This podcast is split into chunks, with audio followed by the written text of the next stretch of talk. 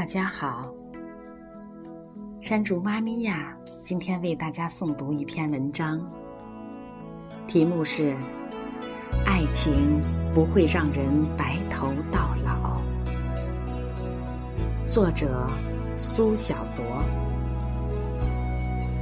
这篇文章比较长，我想利用这周和下一周我的播音时间。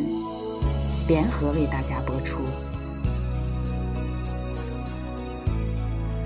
姥姥姥爷金婚的时候，我曾为他俩写过一篇爱情故事，取名为《爱情的保质期》，一辈子。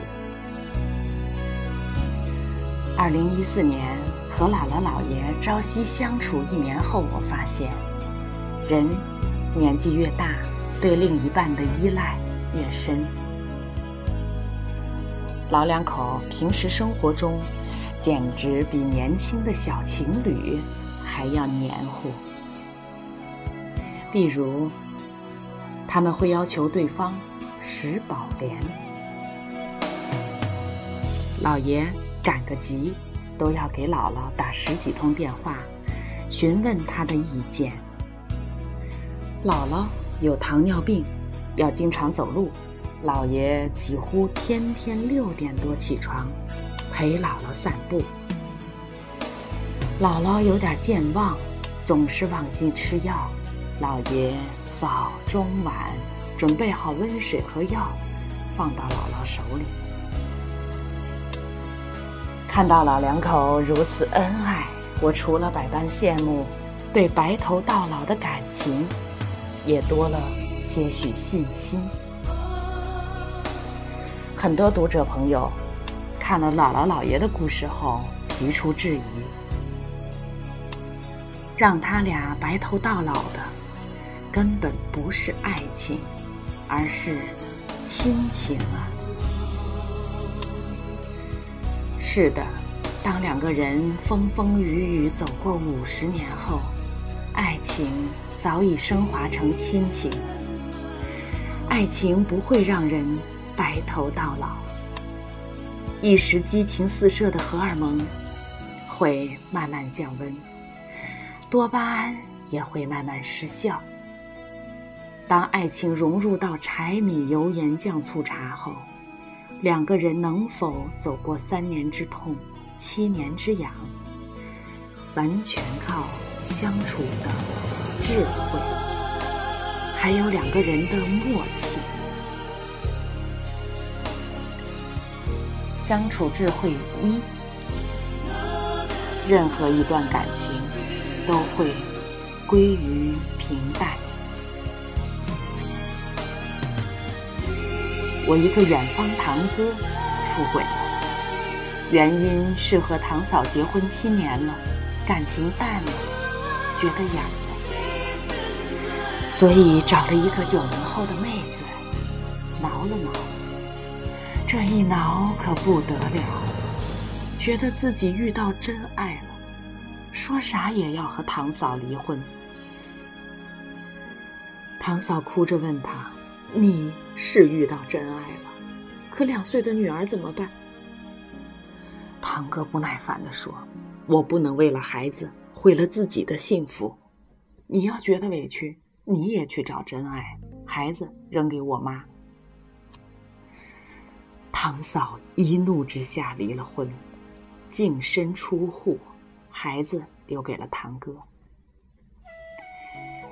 九零后的妹子刚开始跟活菩萨一样，信誓旦旦的承诺，会把堂哥的孩子当做自己亲生的。堂哥感动的不要不要的。觉得自己上辈子一定是感动了银河系，才遇到了如此貌美善良的天使。可是堂哥前脚一离婚，妹子就变脸了，说啥也不让小侄女进家门。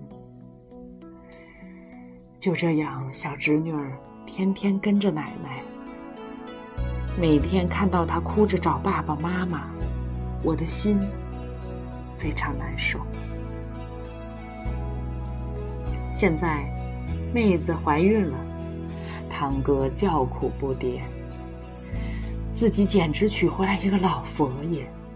他心力交瘁地跟我吐槽，他和堂嫂相恋了七年，才慢慢归于平淡，觉得乏味。可是现在他和新婚妻子才结婚一年，生活就一地鸡毛了。他现在一想到“白头到老”这样的词，都觉得肝儿疼。难道现在的爱情保质期都这么短了？婚姻也这么脆弱吗？我很认真的告诉他，不是现在的婚姻脆弱，也不是爱情的保质期越来越短，而是你不够成熟。因为任何一段感情都会归于平淡，生活又不是偶像剧，整天爱得死去活来。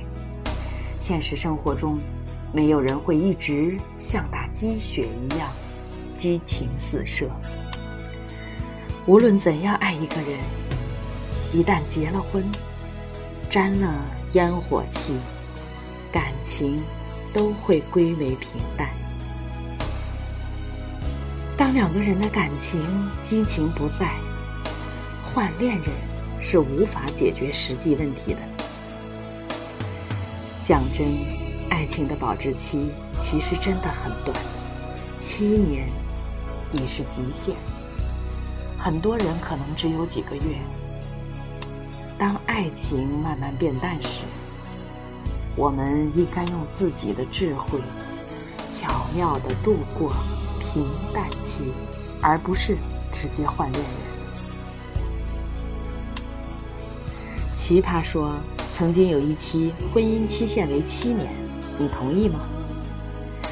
我记得同意的一方一直在强调，既然爱已经不在了，就放开对方，潇洒的分手。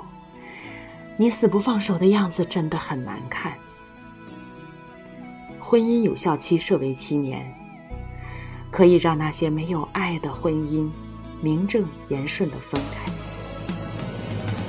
然而。每段感情都会经历七年之痒，难道我们要一直换下去吗？不同意的一方有一个说法让我很感动，他们说：“你们只考虑到了不爱就分开，继续换恋人，可是有没有想过父母和子女怎么办？自古女婿是半子，儿媳是半女。”当你们结为夫妻、成立家庭后，就不再是单纯的男欢女爱，更多的是对家庭的责任。你觉得感情平淡，生活无趣，七年期限一到，迫不及待的换了恋人。但是对父母和子女来说，他们去接受一个新的亲人是很难的。如果感情淡了就换，每七年一换，你让父母和孩子如何去适应这么多陌生的亲人？是的，两个人能够白头到老，靠的根本不是爱情，爱情只是帮我们选择。那个可以白头到老的人，是不是真正能够走在一起？更多的是智慧，是责任。我知道很多年轻人对于爱情最终归为平淡的说法难以接受，觉得很残忍，很不浪漫。还有很多人受不了这份平淡。于是他们选择重新进入下一段感情。其实，恋人换的多了，人真的会麻木。当你兜兜转转经历过几次悲欢离合后，才疲惫的发现，原来任何一段感情都会归于平淡。其实这种平淡，并没有我们想象中的那么可怕。相反，我倒觉得，细水长流的感情，才是最经得起时间考验的。好了，爱情不会让人白头到老。这篇文章的上半部，就为大家诵读到这里。亲爱的朋友，晚安。